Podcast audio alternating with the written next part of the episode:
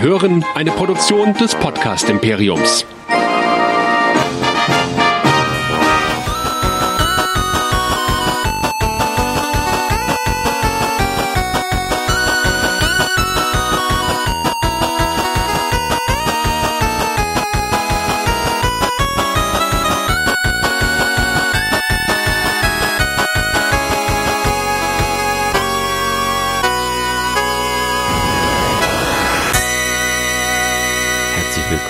Track Nerds, dem Star Trek Discovery Podcast hier bei Nerdizismus. Mein Name ist Chris und mit mir dabei direkt von der Brücke der Discovery der Nerdizist Michael. Hallo. Hallo. Alle 14 Tage besprechen wir für euch zwei Folgen Star Trek Discovery. Aufgrund der ungeraden Zahl Stimmt eigentlich gar nicht. Wurscht, wir haben heute die letzte Folge. Verdammt. Ja. Das passt schon. Wir haben ja, stimmt, wir haben bei Folge 9 alleine gemacht und mit Season Recap. Heute besprechen wir Folge 14 und 15 mit den Titeln Flucht nach vorne und Nimm meine Hand. Aber zuerst mal noch eine kleine Ansprache in eigener Sache. Wenn ihr nämlich etwas mehr von den Track Nerds und von Nerdizismus hören wollt, dann kann euch der Michael jetzt sagen, wo ihr das tun könnt. Ihr findet uns wie immer auf nerdizismus.de. Da habt ihr nämlich ganz viel Auswahl, unsere bisherigen Episoden alle anzuhören, anzuschauen, zu gucken, was wir sonst so machen. Und ihr findet uns natürlich auch auf diversen Social Media Kanälen wie Facebook, Twitter. Wir sind sogar bei Instagram, wenn auch nicht besonders aktiv. Und ja, wenn ihr uns unbedingt nur hören wollt, das könnt ihr auch komplett bei iTunes machen und bei diversen anderen Kanälen. Dazu geht ihr am besten mal uns auf die Webseite, drückt auf den Abonnieren-Button und äh, euer Feedreader saugt sich dann im Prinzip das alles, wo ihr uns herbekommt. Eine Warnung noch an alle, die neu einsteigen. Hier wird natürlich fleißig gespoilert. Das ist ein Recap. Wir gehen also davon aus, dass euch das entweder egal ist oder ihr die Folge schon gesehen habt. Ja, steigen wir mal ein mit der Handlung. Ähm, ich fasse die zwei Folgen mal so ein bisschen zusammen. Es geht eigentlich nahtlos weiter mit Folge 13, der ja. Imperator, und ich mache der Einfachheit halber einfach die Namen immer ein bisschen abgekürzt. Imperator trifft also auf Saru und es ist irgendwie komisch. Das war so der erste awkward Moment, wo ich mir dachte so, okay, das wird irgendwie nicht so dolle werden. Dann geht's weiter, dass die Michaela den Ashwok nicht sehen will und der Ashwok, jetzt ist er doch endlich mal der komplette Teiler. Dann trifft man auf auf die Reste der Föderation ist ja wirklich nicht mehr viel übrig und man kriegt ein Update über den Krieg und es gibt nur noch eine Sternbasis, die nämlich nah an der Erde ist. Dann treffen sich Stamets und Tyler und wie Stamets sich verhält, ist ja so, also so ist der Mensch in der Zukunft. Mhm. Und auch die ganze Crew ist ja die, wie sie ihn dann wieder zu einer Familie in die Familie reinholt, also ist ja, ist ja Wahnsinn. Dann fliegen sie weiter zur Sternbasis, aber die ist kaputt. Also äh, kommen sie auf die absolut naheliegende Idee, dass man dann eben einfach das Klingon-Imperium erobern soll. Ja, wie du mir, du ich dir. Und der Imperator sieht das als Chance und fängt natürlich an, gleich Plots hinter Michaelas Rücken zu schmieden. Um das Ganze tun zu können, muss man einen Planeten terraformen, denn man braucht wieder ein paar neue Sporen, um das machen zu können. Es gibt einen, meiner Meinung nach an der Stelle, aber da können wir später drüber reden, etwas unpassenden, also an dieser Stelle unpassenden Austausch zwischen Michaela und Tyler, die sich aussprechen aussprechen und dann besteht eigentlich der Plan darin, dass die Imperatorin zum Captain wird, man in die Höhlen von Kronos springt und diese dann kartografiert, um militärische Ziele zu identifizieren. Ja, dann geht's weiter mit Folge 15. Die Klingonen stehen kurz vor der Erde und die Imperatorin gibt jetzt den neuen Giorgio, aber allerdings extremst unglaubwürdig und extremst imperatorenmäßig, so dass sie die Michaela sogar so weit treibt, sie also fast schon zu enttarnen. Das kann sie dann gerade noch verhindern. Imperator foltert dann Lorel, aber ohne Erfolg. Das hätte man, glaube ich, auch schon vorher wissen können. Und dann ist man also endlich bei Kronos angekommen. Ähm, das Außenteam bestehend aus Ash, ähm, Tilly, Imperator und Michaela beamen sich in einen orionischen Außenposten. Man fragt sich, warum sie sich nicht wenigstens grün angemalt haben. Und das erste, was die Imperatorin macht, sie geht erstmal in den Buff und die Tilly nimmt Drogen. Dann bemerkt Tilly, dass sie gar keine Drohne hat, also eine Kartografierungsdrohne, sondern in dem Football, um mal in dieser Terminologie zu bleiben, weil wir auch letztens gerade den Super Bowl hatten, ist ja da eine Bombe drin, die die Imperatorin unter Kronos platzen lassen will, um damit einen Völkermord an den kompletten Klingonen zu begehen. Das kann natürlich die Michael nicht auf sich sitzen lassen. Sie überzeugt dann Admiral Cornwell, dass das Ganze überhaupt nicht Federation-like ist, kann dann auch die Imperatorin durch einen Freifahrtschein sozusagen davon überzeugen, dass sie den Zünder übergibt, aber nicht an die Michael, sondern an Lorel und dann haut die Imperatorin einfach äh, von ab und dann vereint Lorel die Häuser und Tyler bleibt bei Lorel. Der Krieg ist vorbei, die Klingonen ziehen ab und alle sind glücklich und leben bis an ihr Lebensende. Dann sehen wir noch so einen kleinen Exkurs ganz am Ende im Föderationshauptquartier in Paris. Achtung, falls sich irgendjemand vorm Fernseher gesessen hat, gesagt, das ist doch gar nicht San Francisco. Ja, in San Francisco ist die Starfleet Academy, nicht das Hauptquartier der Föderation. Bekommen alle einen Orden, werden befördert. Äh, Alan Tiddick wird Lieutenant die Michaela wird Willen Commander und äh, wird wieder Commander und Tilly wird Fähnrich. Es gibt eine pathetische Abschiedsrede und dann ab nach Vulkan. Im Nebensatz wird der Spore Drive gekillt. Es gibt einen Notruf und tata, die Enterprise erscheint. The End. Ja. Ihr braucht diese Folgen nie wieder schauen, denn Chris fasst euch die ganz kurz zusammen und dann habt ihr auch nicht die Qual, die wir gerade durchleben müssen. Ich musste diese Folge mal für mich zusammenfassen oder diese zwei Folgen mal für mich zusammenfassen, um da auch mal so ein um mir einen Überblick zu verschaffen. Und ich habe mir auch noch ein paar Fragen notiert und ich habe so viele Shownotes oder ähm, ja Notizen gemacht wie eigentlich noch nie zuvor, weil ich ja sonst eigentlich immer sage, ich gehe ganz spontan in so einen Podcast rein. Aber da habe ich jetzt doch einigen Redebedarf und ich weiß gar nicht, wo ich irgendwie anfangen soll. Ich habe hier so viele kleine, ähm, ja, kleine Dinge, zum Beispiel, dass die Klingonen Kamikaze-Angriffe machen, das ist komplett unklingonisch, aber weißt du, da will ich eigentlich gar nicht so drauf eingehen. Ich habe mir so fünf Fragen oder sechs Fragen mal aufgeschrieben, aber ich glaube, aus meiner Zusammenfassung hat man heraushören können, ich war jetzt nicht so mörderbegeistert mhm. von dem Season-Finale. Was sagst du denn dazu? Und habe ich irgendwas in meiner Zusammenfassung vergessen, was essentiell gewesen wäre, was es vielleicht dann doch irgendwie noch gerettet hätte? Nö, das hat eigentlich schon ganz gut zusammengefasst. Also jetzt letztendlich, wenn es um die Story an sich geht. Ich muss dazu sagen, dass wir bei uns gerade Next Generation komplett durchgucken und lustigerweise in ähm, jetzt die Tage eine Folge hatten passend zum Finale äh, von Discovery äh, Yesterday's Enterprise, falls du dir ja, die Folge noch ja, was sagt. Das ist eine sehr gute Folge. Ähm, das ist die mit den verschiedenen Dimensionen, oder? Wo die verschiedenen Enterprises sich an einem Punkt treffen. Kann das sein? Ja, ähm, im im Prinzip, äh, letztendlich kurze, kurze, ganz, ganz kurze Zusammenfassung. Äh, die Enterprise kommt zu einer temporalen Anomalie, da kommt ein altes Schiff raus, eine alte Enterprise, die irgendwie 50 Jahre zuvor eigentlich äh, gedient hat.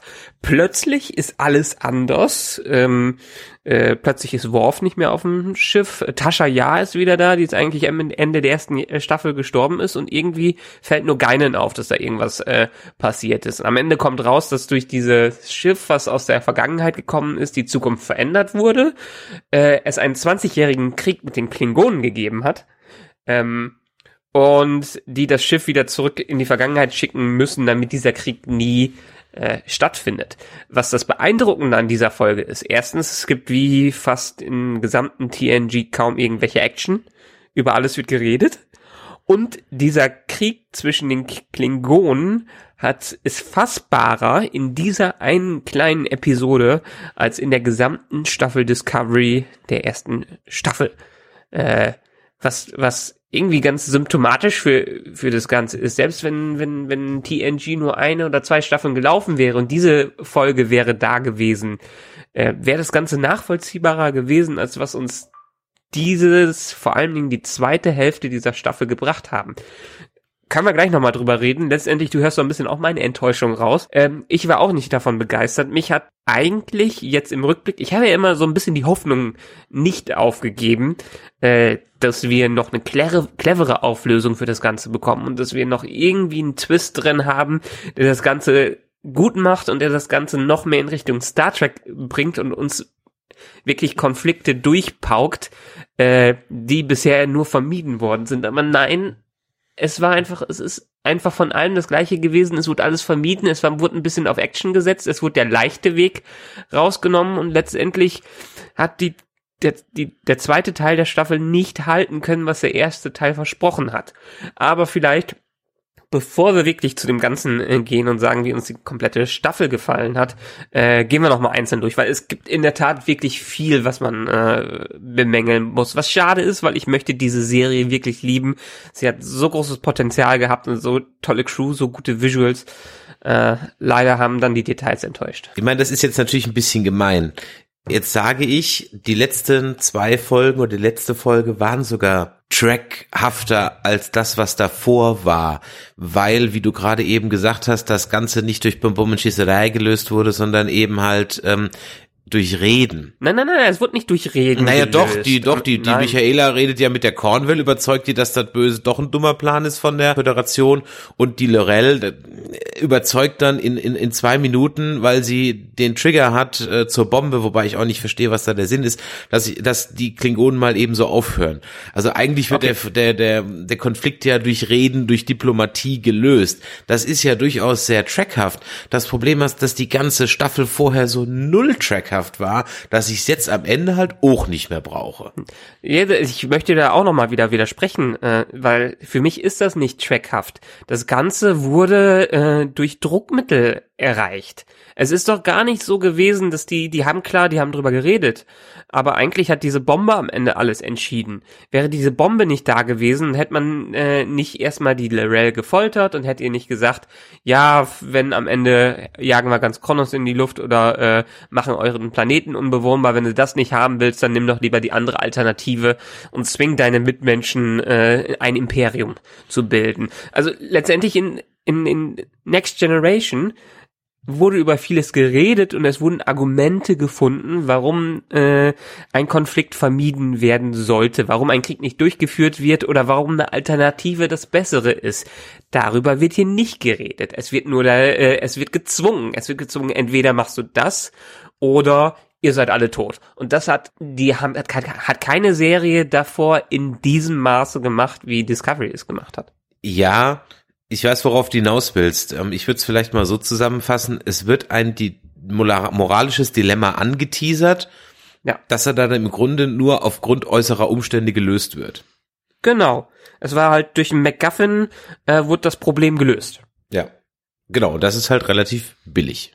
Ja. Ja, das ist billig. Das ist, kommt nicht aus der Geschichte selbst heraus, sondern das kommt daraus, weil man jetzt innerhalb von zwei Episoden das abschließt, was eigentlich in eine ganze Staffelhälfte aufgebaut wurde, vergessen wurde in der zweiten Staffelhälfte.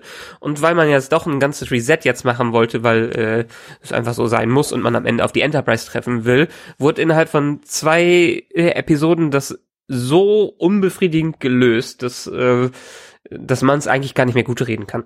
Weißt du, und ich hatte kurzzeitig die Hoffnung, also erstmal war das für dich eine Überraschung, dass die Imperatorin einen Völkermord begehen will. Ich bin ehrlich gesagt irgendwie immer davon ausgegangen, dass sie die Höhlen kartografieren, um zum Beispiel Bomben an den bestmöglichen tektonischen Stellen zu bringen. Weil mit welcher Invasionsflotte hatten, haben die denn vorgehabt, da einzufallen? Also Genau. du und Der, welche äh, Armee, ja? Und warum spielt man es dann nicht föderationsmäßig? Zum Beispiel föderationsmäßig wäre doch gewesen, die Bombe zu platzieren, dann als Föderation bei den Klingonen anzurufen und zu sagen, so Freunde, wir haben euch jetzt bei den Eiern und jetzt reden wir.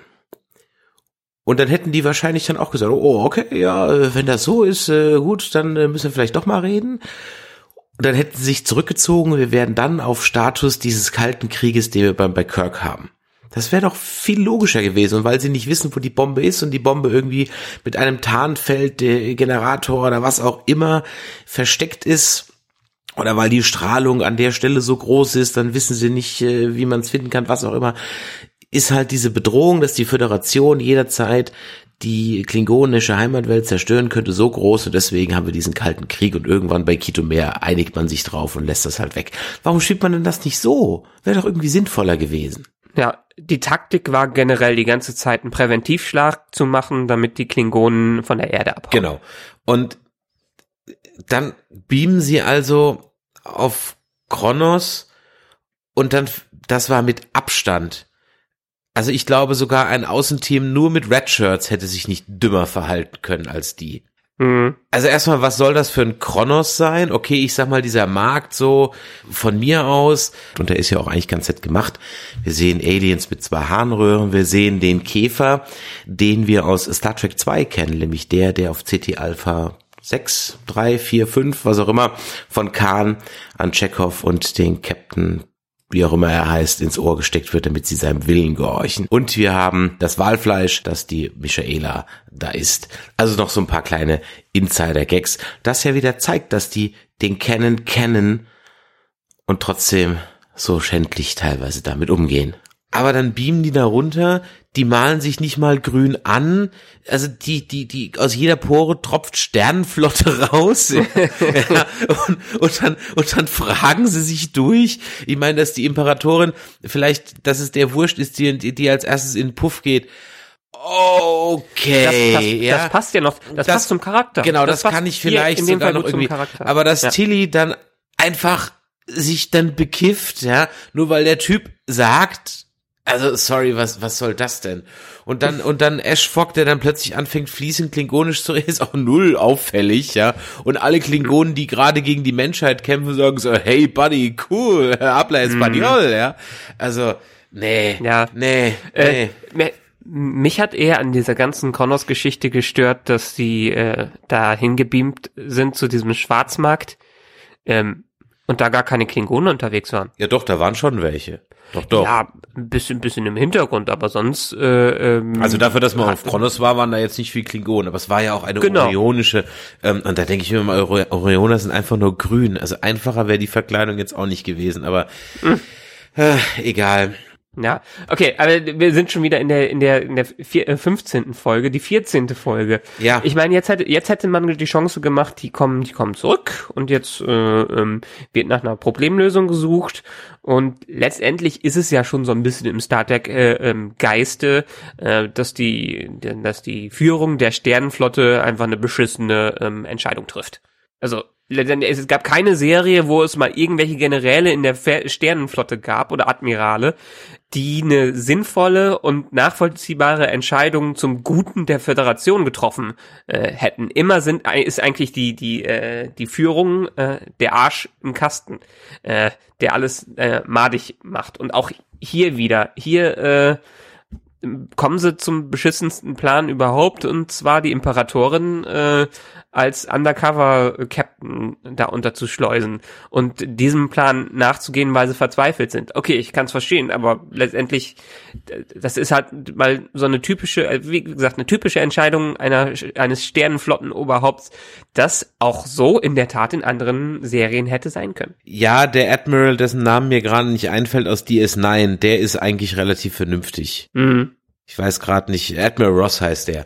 Der ist eigentlich Okay. ziemlich vernünftig und äh, ich glaube, so weit bist du bei deinem Rewatch. Oder nee, du hast, machst ja gerade TNG. Ähm, Aber ich fand's halt, weißt du, es ging ja schon los mit Folge 14, die nahtlos anknüpft an die Folge 13, die beamen da drauf und das erste, was die macht, die, die, die Imperatorin ist, äh, zum Saru hinzulaufen und so nach dem Motto, äh, warum kann ich dich jetzt gleich in die Pfanne hauen, im wahrsten Sinne des Wortes. Und so verhält sie sich halt permanent. Und da muss ich dann ganz ehrlich sagen, nee, sorry, die ist ja nicht dumm. Die hat's ja zum Imperator gebracht. Die kann ja nicht so doof sein, ja.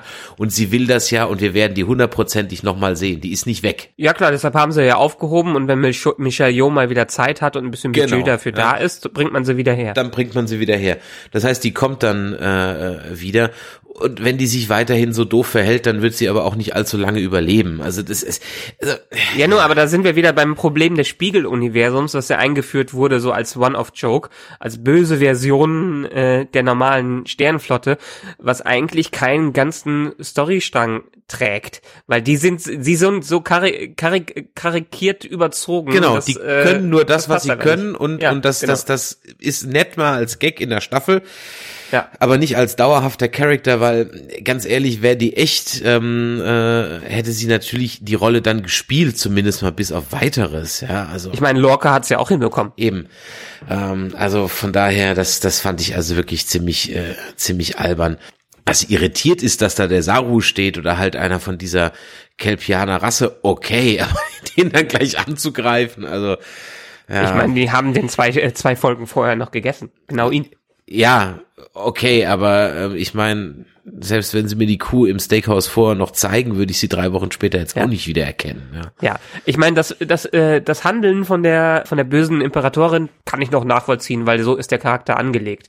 Allerdings das Handeln wieder von äh, Michael Burnham, die sich irgendwie versucht, an eine äh, Wiedergutmachung ihres alten Captains äh, zu klammern und das Gute in ihr zu sehen, was einfach nicht klappt, das finde ich schon selten dämlich. ja, eben. Ich meine, e- erst in der zweiten Staffel sagt sie ja, du bist ja wirklich nicht wie meine äh, Giorgio. Ja.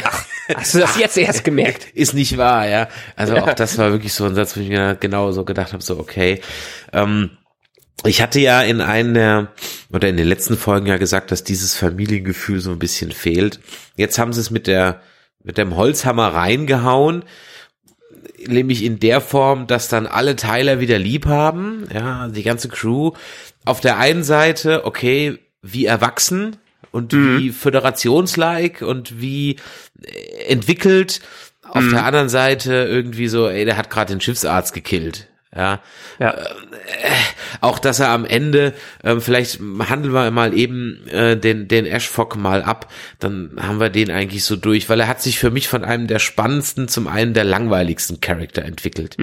Ich hatte eigentlich, ich weiß nicht, ob ich es in einer der ersten Folgen gesagt habe, aber ich glaube, ich weiß nicht, ob ich es gesagt habe, habe ich es mir vielleicht nur gedacht, aber als ich halt eben dachte, okay, ähm, äh, das ist jetzt also der Plot, dieser Staffel, dass also dieses Wechselspiel zwischen Schläfer und, und Spion und doch Föderation und wie auch immer auf der einen Seite und am Ende vielleicht der große Reveal, huhu, er ist doch ein Klingone und dann der Showdown gegen die Burnham. Das hätte ich jetzt gedacht, dass es kommt. Ja. Ja. Wäre ja auch äh, so richtig gewesen. Ich Wäre meine, ja auch irgendwie ganz, ganz cool gewesen, ja. Ja. Ähm, stattdessen ist er jetzt Lorels rechte Hand und dann auf einmal weg und hä? Und wieso darf der eigentlich, wieso darf der eigentlich so gehen? Ich meine, der weiß alles über die Discovery, ja. Hm. Ich meine, die, die, die Lorel, die kann ja jetzt einfach, ich meine, wer sagt denn, dass die Klingonen jetzt aufhören? Die können wir jetzt sagen, okay, gut, jetzt sind wir vereint, jetzt haben wir noch mehr Schlagkraft. Ich meine, die, die Föderation ist so gut wie weg, ja. Und dann Genau, haben sie da- jemand in das ihren war, Reihen- genau, das war auch so eine Sache. Ich meine, die haben ihr die Macht in die Hand gegeben, klar, Verzweiflungstat, aber was hätte sie davon abhalten sollen, genau äh, den, die Invasion fortzuführen und jetzt über das ganze, über die ganze Galaxie zu herrschen? Eben, ja. Sie hätte Ja. ja, einfach den Zünder wegschmeißen können. ja, also, ja, äh, und sagen, oder halt, und überhaupt, warum, warum folgen die ihr nur, also, du musst dir vorstellen, das wäre ja genauso, wie wenn jetzt die ganze Welt sich Donald Trump unterwerfen würde, weil der sonst sagt, wenn ihr euch mir nicht unterwerft, dann nuke ich euch alle weg. Und dann sagt die ganze Welt auf einen Schlag, ach so, ja dann, äh, okay, alles klar. Aber das passt doch genau in das Bild der Klingonen, äh, das diese Serie geprägt hat. Wir haben nicht die differenzierten Klingonen, die wir aus den anderen Serien kennen, selbst äh, nicht aus Enterprise, wo sie noch ein bisschen äh, mehr Charakter hatten. Nein, wir haben diese wilde Spezies, die über nichts nachdenkt und einfach nur brutal rumläuft äh, und dem nächstbesten Herrscher folgt, äh, wo keine grauen Seiten, keine weißen Seiten sind, die sind einfach nur böse. Ich meine, die Serie hat äh, im Vorhinein wurde gesagt, die wollen mal die Klingonen ein bisschen mehr beleuchten. Das ist im Prinzip genau das Gegenteil. Die Klingonen wurden auf ihr Äußeres reduziert in dieser Serie und nicht anders haben sie sich am Ende auch verhalten. Und ich hatte, apropos Äußeres, und ich dachte wirklich, ich habe A gedacht, kurzzeitig gedacht, okay, sie ziehen das mit der Explosion irgendwie durch oder zumindest so weit, dass die Klingonen sich halt zurückziehen müssen. Ja? Mhm. Die halt machen halt so, keine Ahnung, bringen den Planeten mal ins Wanken oder wie auch immer.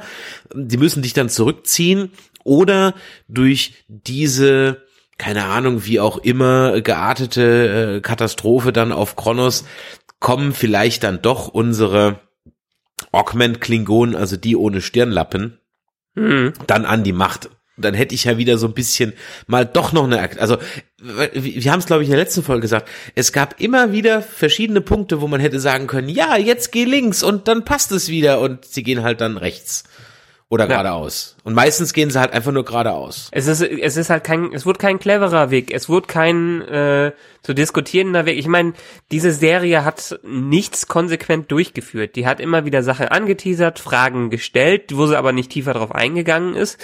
Und ist am Ende den Easy Way Out gegangen. Und das ist auch wieder hier äh, am Ende. Man hätte so schön, dann hätte man meinetwegen die Kontinuität, den Kanon komplett gebrochen. Das wäre jetzt in diesem Fall letztendlich auch scheißegal äh, gewesen. Dann hätten sie noch den Krieg weiter vorangezogen oder die Föderation wäre wirklich in Trümmern da gewesen und eine kleine Rebellengruppe versucht es wieder aufzubauen und meinetwegen ganz am Ende der Serie gibt es einen Zeitsprung, wo das ganze Reboot äh, stattfindet oder wir sind in noch einem Mirror-Universum.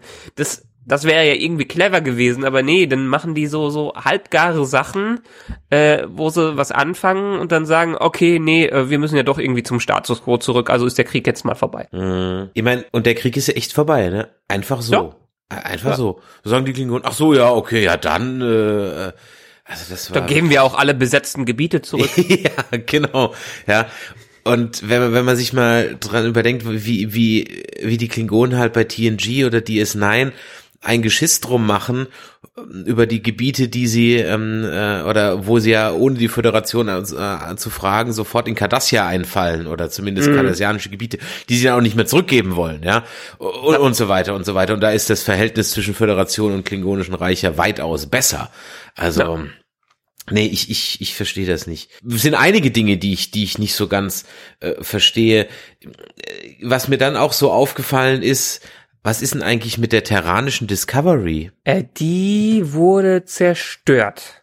Wird das gesagt? Äh, ist mir das entgangen? Das wurde, das wurde in einem Nebensatz in der, in irgendeiner der letzten Folgen okay, gesagt. Ich glaube, es war sogar in Folge 14. Es wurde gesagt, die dachten, die Discovery wäre zerstört, weil das erste, was passiert ist, als äh, die da ankam, ist, dass die zerstört wurde. Mhm. Also die alternative Discovery wurde definitiv irgendwie in dieser, äh, in diesem Universum zerstört.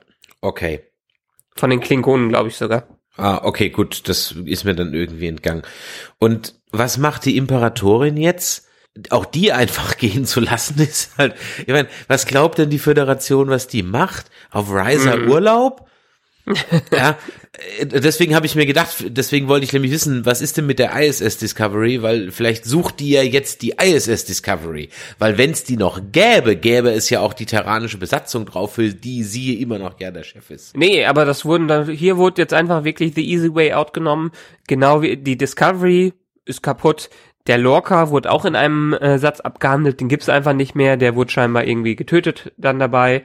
Äh, und alle diese interessanten, diese interessanten Sachen, die hätten eintreten können, äh, die wurden einfach beiseite geschoben. Ich meine, wie, wie geil wäre es denn gewesen, wenn sie dann auf Vulkan den Primetime äh, Lorca abgeholt hätten als neuen Captain? Ja, ja. Ja?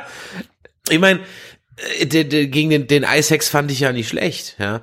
ja. Ähm, wobei ich es ehrlich gesagt scheiße finde, dass sie überhaupt jetzt, also ich bin mal gespannt, ob die neuen Captain einführen, weil ich fand ehrlich gesagt, ich bin äh, Team Saru, ja.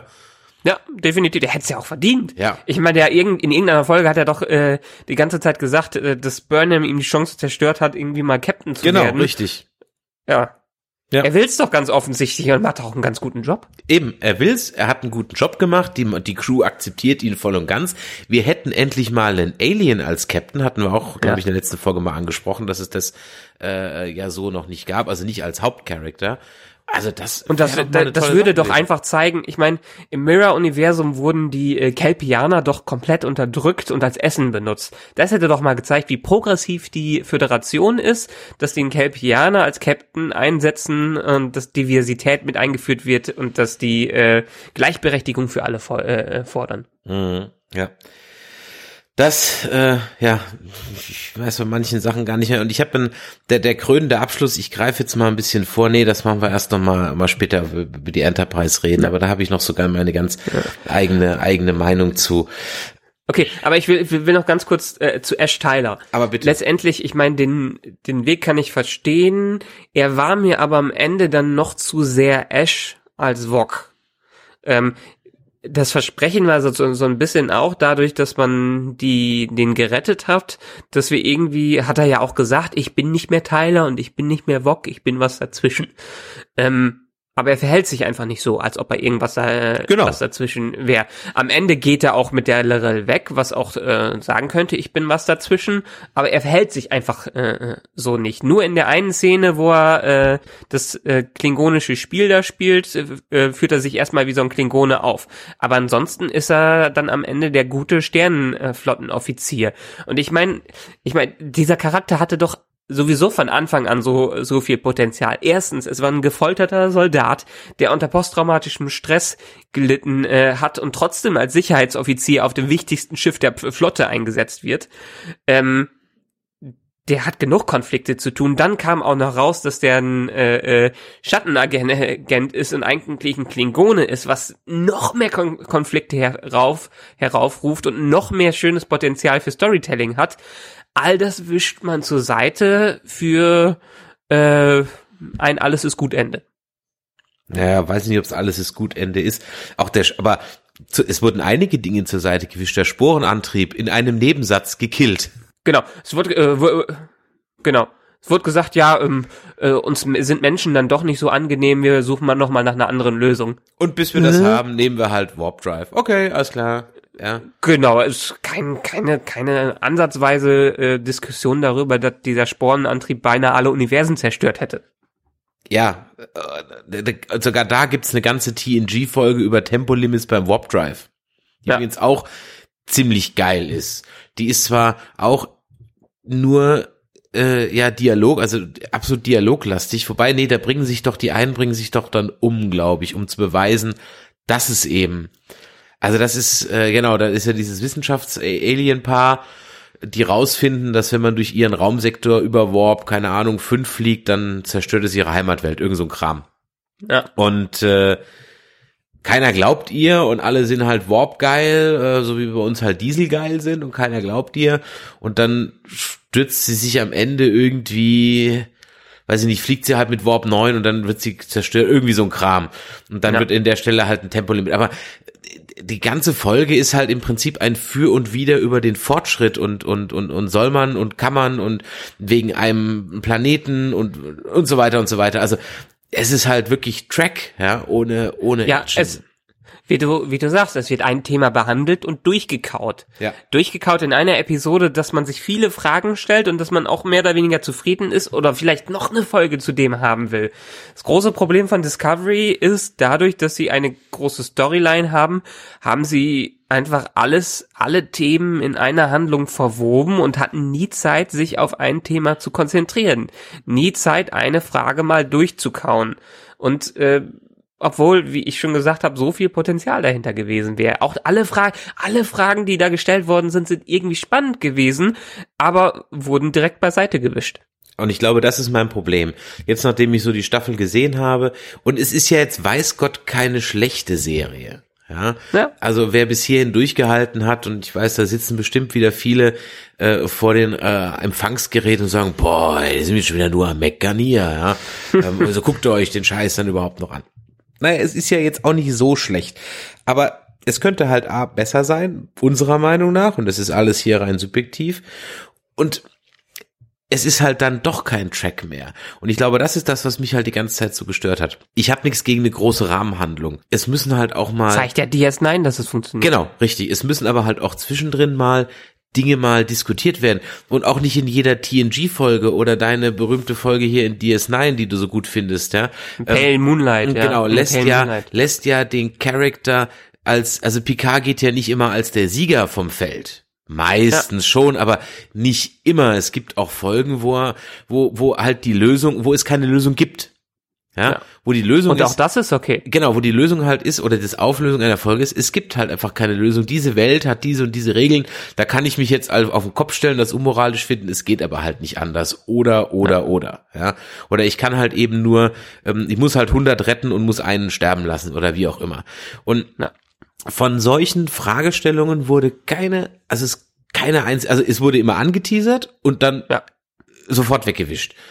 Und das ist halt, und das ist das, glaube ich, was, warum das kein richtig, also warum dieses Track-Feeling neben dem Familiengefühl fehlt, wobei zu dem Familiengefühl habe ich äh, mir sagen lassen, dass das wohl in einer After-Track-Folge ähm, thematisiert wurde, dass es also wohl Teil des Konzepts war, dass es in der ersten Staffel noch kein äh, Familiengefühl gab oder geben Mhm. sollte und sich das dann am Ende umso mehr einstellt. Okay, ich sag mal, wenn das Absicht war, dann hat das zumindest halbwegs funktioniert. Ja, Vielleicht hätte man es vorher mal irgendwie mitteilen sollen. Ich hätte ja die Crew vorher zeigen können als Family in der ersten Folge.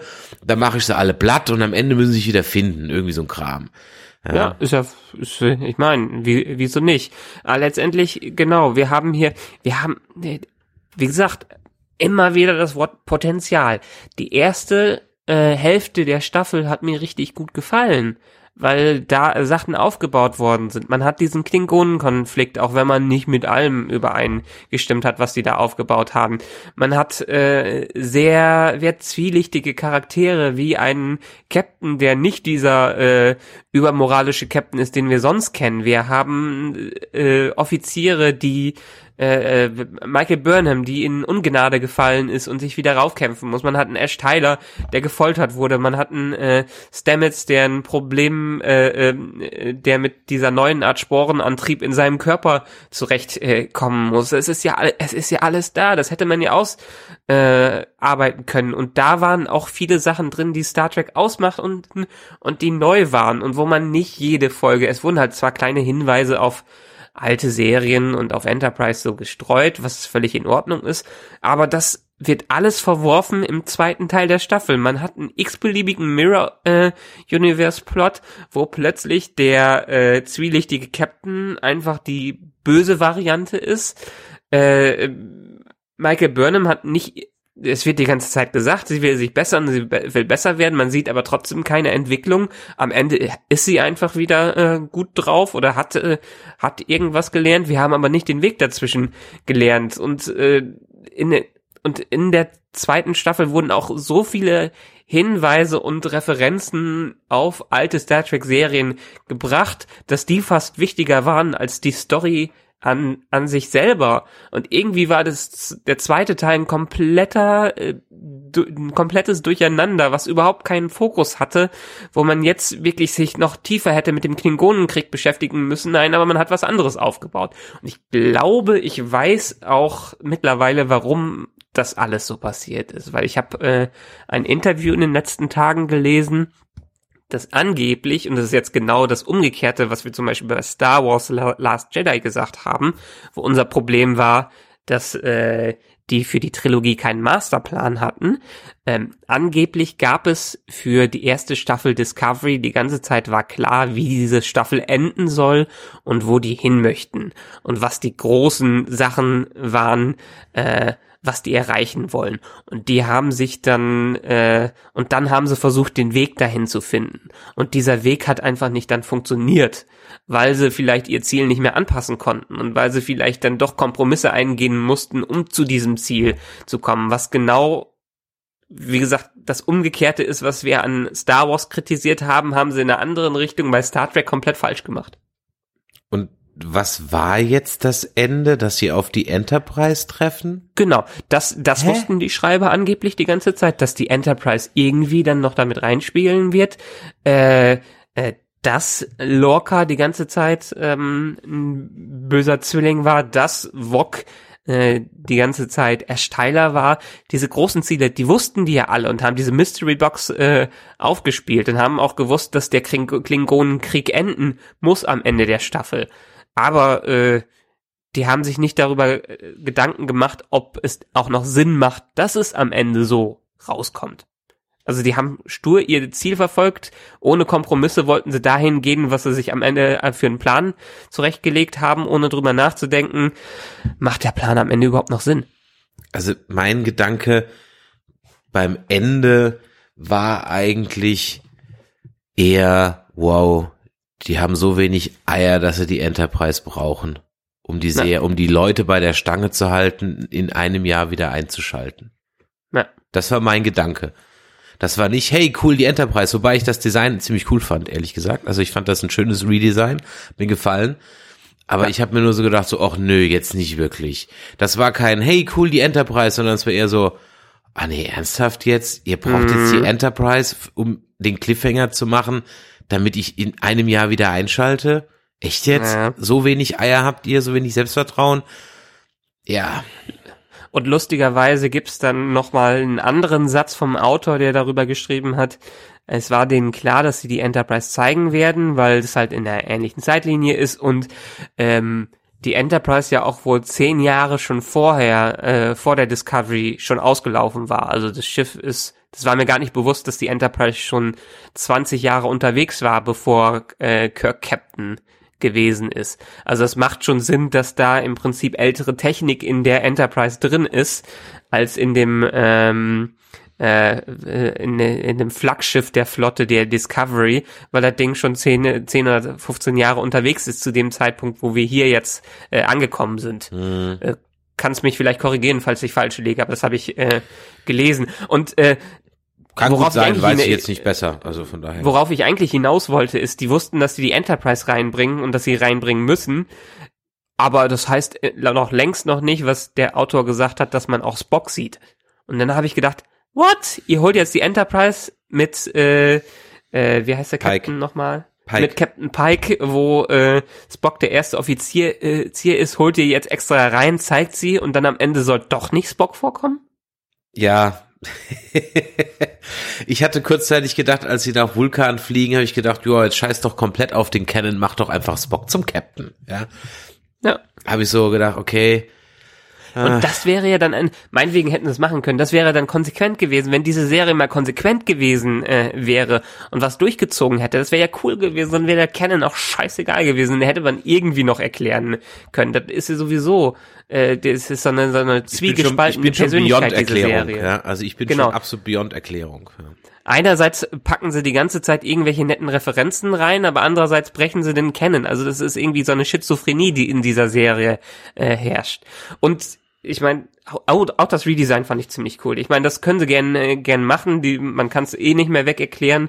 Und das ist halt eine ganz andere Interpretation der Sternenflottentechnik, die zu dem Zeitpunkt bestanden hat, als sie in den 60ern war. Man muss sich so ein bisschen denken, als ob ein anderer Zeichenstil angewendet äh, äh, wurde hier, was eigentlich eine ganz coole Idee dafür ist. Mir hat sie sogar, ich habe sie mir jetzt noch nicht im Detail nochmal irgendwie im Standbild angeguckt, aber auf den ersten Blick weitaus besser gefallen als die äh, 2009er JJ Enterprise. Also ich fand die wirklich, äh, hat mir echt gut gefallen, definitiv. Ja, genau. Aber kommen wir vielleicht noch mal zu den äh, äh, zu der zu den zwei Folgen zurück. Ähm, Sporenantrieb konnte man plötzlich wieder aufladen, weil man mal eben schnell ein Terraforming durchgegangen ist, was doch in welchem Star Trek Film war das in Teil 2, ne? Teil zwei, ja, also das kommt, äh, Ja. ganz ehrlich, Was da noch ein Riesenaufwand war, oder? Nö, das dieses Device hatte, ich weiß immer, ich habe immer mich immer gefragt, ob das eigentlich ein, ein Zeitraffer sein soll, die Animation, die man da sieht, oder ob das Echtzeit ist. Wie auch immer, das hat mich gar nicht mal so, ja, okay, von mir aus. Ganz ehrlich, das war so, glaube ich jetzt die, halt auch. Aber, aber, aber auch die Erklärung dafür, warum habt ihr das denn nicht vorher gemacht? Ja, der andere Mechaniker, mit dem ich da zusammengearbeitet hat, der hatte keinen Bock da drauf. Ja. Ich habe mir gefragt, habe mich gefragt, die haben ja immer noch keinen neuen, also die haben wohl einen Schiffsarzt oder Ärzte, Ja. aber die hat man jetzt ja nicht gesehen. Es war ja auch jetzt diese in dieser Staffel ja so, dass der Arzt äh, nicht nur jetzt tot ist, sondern auch eine relativ ja unwichtige Rolle gespielt hat. Äh, Das ist ja sonst eigentlich nicht so. Eigentlich sind die Ärzte immer sehr zentrale Figuren. Also ein Arzt gehört Mhm. immer zur zentralen Hauptcharakterbesetzung. Mhm. Fällt mir jetzt gerade keine Folge, keine Staffel. Nö. Ja. Crusher, Wir haben, der, wir haben der, der Pille, Holodoc, äh, Pille, Dr. Flox, Dr. Bashir. Äh, ja. also von daher ist es immer, immer eine zentral. Das war auch so ein Punkt, wo ich mir gedacht habe, wieso ist der Mass Effect Arzt, dessen Namen ich immer noch nicht weiß, eigentlich so, so unwichtig gewesen. Also, ja, aber der, der war halt so unwichtig, weil keine Folgen da waren, wo er wirklich benötigt wurde. aber dann war halt auch die Beziehung zwischen den beiden so unwichtig. Ich Nö, meine, das fand ich gar nicht, gar nicht mal. Ich meine, man hat ja auch in den anderen Serien äh, Charaktere gehabt, die später noch wichtiger wurden. Best, bestes Beispiel vielleicht Geinen. Ja, aber wäre es nicht viel geiler gewesen, wenn der Mass Effect Arzt der klingonische Schläfer gewesen wäre? Das wäre Weil aber es- schwer zu erklären gewesen mit der Beziehung mit Stamets. Ja, naja, der, wär, der hätte halt schon, so wie bei, äh, ich komme da jetzt gerade drauf, der Mhm. hätte dann natürlich anders reingeschrieben werden müssen. Das müsste dann sein, weil ich gucke gerade mit unserem Forever Nerd Girl, habe ich mir jetzt nochmal den Pilotfilm oder die ersten vier Folgen von Battlestar Galactica angeguckt Großartig. und habe danach einen kleinen Test gemacht. Und es war sogar für jemand, der es zum ersten Mal guckt, war sofort in der Lage, sämtliche Charakter mit Dienstgrad und so weiter zu benennen. Ja, Hat sie das erste Mal geguckt? ja. Weil es Ah, was einfach, für eine Verschwendung. weil es einfach gut eingeführt ist. Jeder kriegt seine Zeit etc. Und man weiß Ja. ganz genau, wer wer ist, weil jeder Name vorher 5, 3, 6, 7, 8, 30 Mal gesagt wird. Ja. Und dann habe ich schon nach diesen vier Stunden wieder mehr mit denen mitgelitten und ich weiß ja, wie es ausgeht. Äh, Spoilern's an der Stelle nicht. Aber trotzdem war eine gewisse Spannung wieder drin.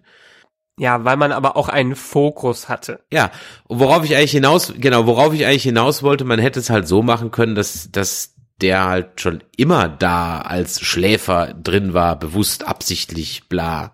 Sich halt an den Mhm. ran, als, als, als Honey Trap sozusagen für den Schiffsingenieur, um an den Sporenantrieb ranzukommen. Wäre zwar eher, wäre jetzt zwar eher so ein romulanischer Plot gewesen, aber, äh, ja, von mir aus. Oh, oder er wäre halt derjenige gewesen, der gefoltert äh, worden wäre und äh, dann befreit würde. sowas. Aber Ja. diese Beziehung wäre halt glaubwürdiger gewesen, als, weil die wurden mir als Paar eingeführt. Ja? Mhm. Also kann ich davon ausgehen, mit zwei Sätzen, oh, wir haben uns ja schon auf der Akademie kennen und lieben gelernt. Prima, weiß ich, die sind seit zehn Jahren zusammen. Haken dran. Ja. Alles klar. Ja. Und wenn dann einer von denen halt stirbt oder gefoltert wird oder sich halt eben als Böser entpuppt, hat es viel mehr Schwere und viel mehr Gewicht als so Mhm. eine konstruierte Love Story im Suff auf irgendeiner Disco-Party. Ja. Vor allen Dingen ist diese, diese Beziehung von 0 auf 100 innerhalb von zwei Folgen gegangen, äh, wo man das gar nicht, genau. auch hier hat man es wieder nicht gesehen. Hier wurde ähnlich wie bei äh, Michael Burnham wurde immer gesagt, äh, die äh, die hat das Potenzial, sie möchte sich verbessern, aber letztendlich wurden, wurde ihre Entwicklung kaum gezeigt. Sie hat sich übrigens überhaupt nicht verbessert. Wie hat sie denn den ganzen Plot aufgelöst? Durch Befehlsverweigerung. By the way. Ja? Mhm. Also im Grunde genommen hat sie schon wieder gemeut. Ja. ja. Naja, also äh, Erst, der Twist erst hier war, ja. ja, der Twist hier war ja, dass sie, äh, als er das erste Mal gemacht hat, gegen die Ideale von der Sternenflotte gehandelt hat, was ziemlich dumm war und womit sie den Krieg ausgelöst hat, was ich übrigens immer noch nicht nachvollziehen kann. Sie ist, der Krieg wäre auch so ausgelöst worden, egal ob sie das gemacht hätte oder nicht. Die Ähm, wollten ja einen haben. Die, die wollten ja einen haben, da hätte es auch nichts genützt, wenn äh, da hatten sie zwar einerseits einen Märtyrer in dem äh, Kufma, äh, aber das, der hätte auch so alle äh, vereint. Ähm, und jetzt hat sie die Entscheidung ja im Sinne der Ideale der Sternenflotte äh, durchgearbeitet. Sie hat erkannt, dass, ähm, dass man seine Ideale nicht verraten sollte, egal wie schwer es ist. Was ja theoretisch auch sogar eine Lehre ist, die uns Star Trek immer wieder gezeigt hat. Ähm, was ja auch gut ist. Aber die, aber hier kam es auch mehr oder weniger aus dem Blauen, weil sie auch in der ganzen Mirror Universe Geschichte überhaupt auf die Ideale der Sternenflotte gepfiffen haben. Hm.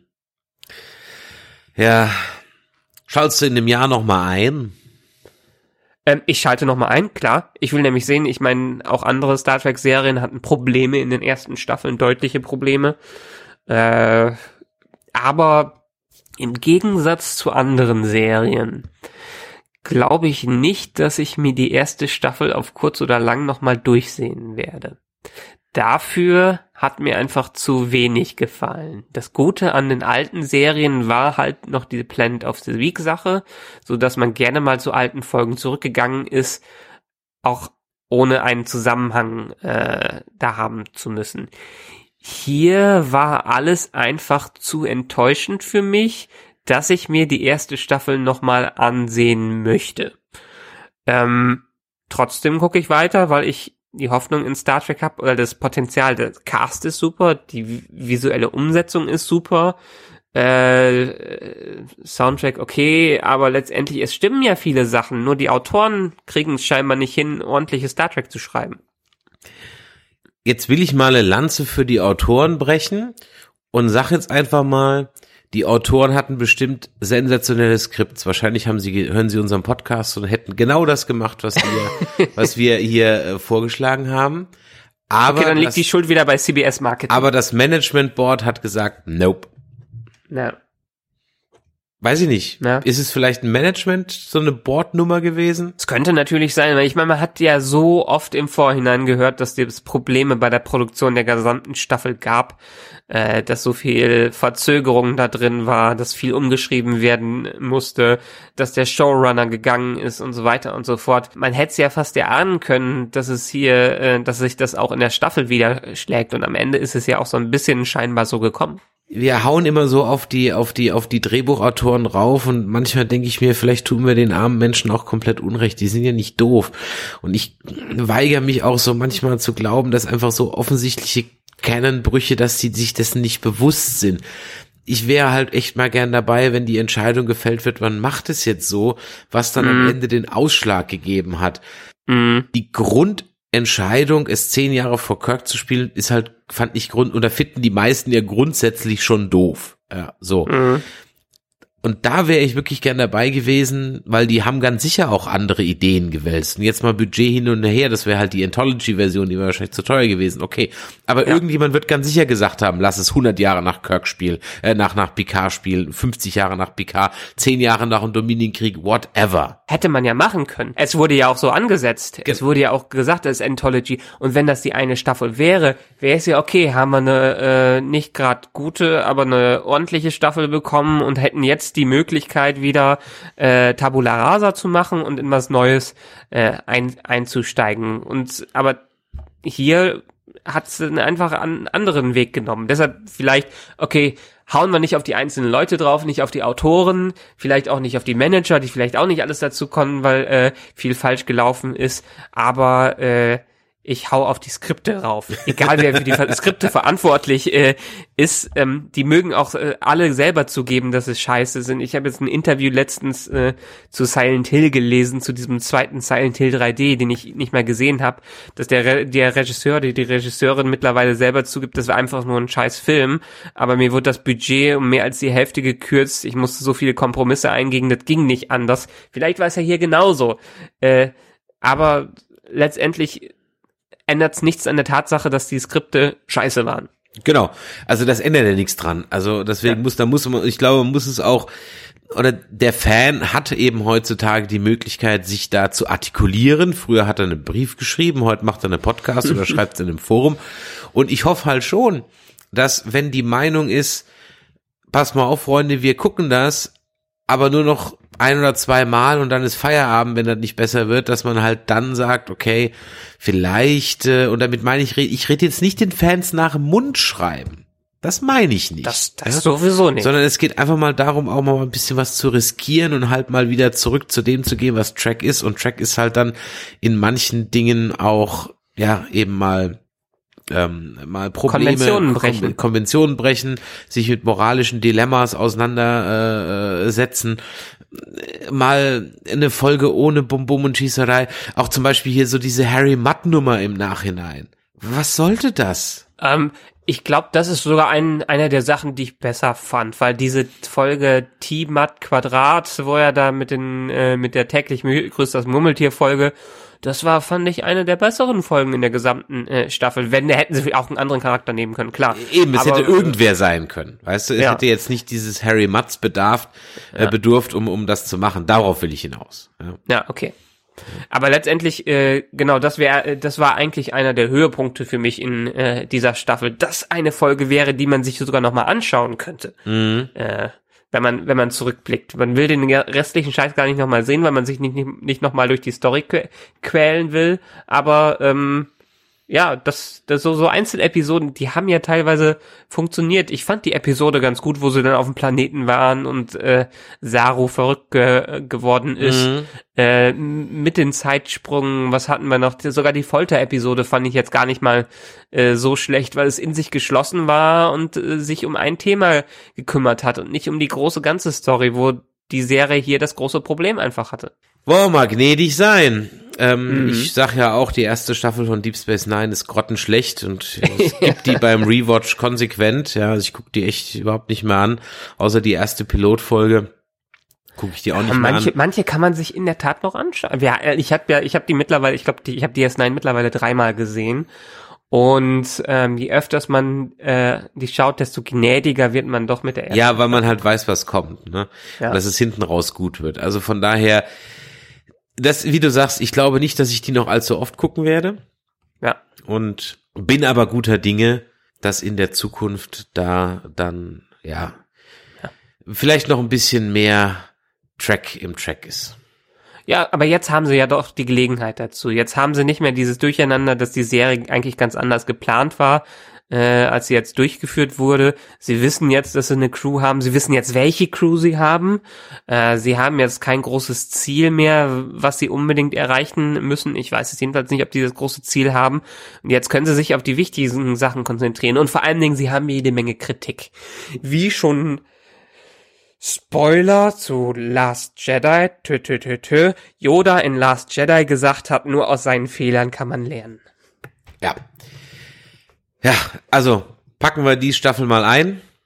Ja. Ähm, freuen uns, also ich freue mich schon auf die nächste Staffel. Ich gebe ja die Hoffnung noch nicht auf, von daher alles gut. Wo ich mich noch mehr drauf freue, anstatt der äh, äh, zweiten Staffel Discovery, äh, wo man einfach mal reinschauen sollte, weil ich glaube, die schau äh, startet auch am 27.02. hier in Deutschland, ist The Orville, weil The Orville eigentlich vieles gut macht, äh, was Star Trek äh, früher richtig gut gemacht hat. Auch wenn es mehr oder weniger so eine Mischung aus Parodie äh, und dann doch wieder Sci-Fi und Dramaserie ist. Ähm, bin ich jetzt von der ersten Staffel Orville mehr als Star Trek? Wir hatten ja letztens mal die Umfrage gemacht. Bin ich mehr als Star Trek überzeugt als über Star Trek selber? Mhm. Ja, dann werden wir vielleicht auch mal, vielleicht nicht regelmäßig, aber auf jeden Fall äh, mal ein Staffel-Rap ähm, äh, zur ähm, äh, zu The Orville machen. Ja. Was, was erwartest du denn jetzt für die nächste Staffel? Ja, also ich, ganz ehrlich, was erwarte ich jetzt? Schwer zu sagen. Also, wenn die Enterprise nicht aufgetaucht wäre, Mhm. dann hätte ich jetzt gesagt, ja, jetzt haben wir das abgehandelt und dann können wir vielleicht jetzt mal mit der Discovery auch was discovern. Mhm. Und durchaus ein bisschen mehr Planet of the Week Feeling mit einem großen Story Arc und von mir aus auch einem großen Staffelbösewicht oben drüber. Ja. So hätte ich es mir gewünscht. Mhm. Jetzt mit dem Auftauchen der Enterprise, ja, schwer, schwer äh, zu sagen, wie lange die jetzt dann jetzt Teil davon ist, ob die jetzt praktisch nur so der Cliffhanger war und danach, also wenn die konse- wenn sie in ihrer Tradition bleiben, dann wird die jetzt äh, in der nächsten Folge fünf Minuten gezeigt und dann, ah, ihr habt einen Platten, okay, hier habt ihr drei Schrauben, okay, danke, und dann fliegen sie weiter. Mhm.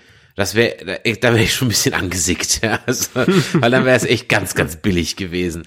Ich schätze mal, dass sie vielleicht zwei, drei, vier Folgen mit denen irgendwie was zusammen machen. Dann mal gucken. Ich bin eher Glaubst gespannt, du, dass sie sie als, Spock recasten? Ja, beim Spock weiß ich ehrlich gesagt gar nicht. Der ist dann vielleicht gerade auf Heimaturlaub. Ich habe mir eigentlich nur gedacht, ob sie beim beim Pike, äh, ob sie da den gleichen Schauspieler nehmen, wie in der Mhm. neuen. Äh. Nö. Nee, da definitiv nicht.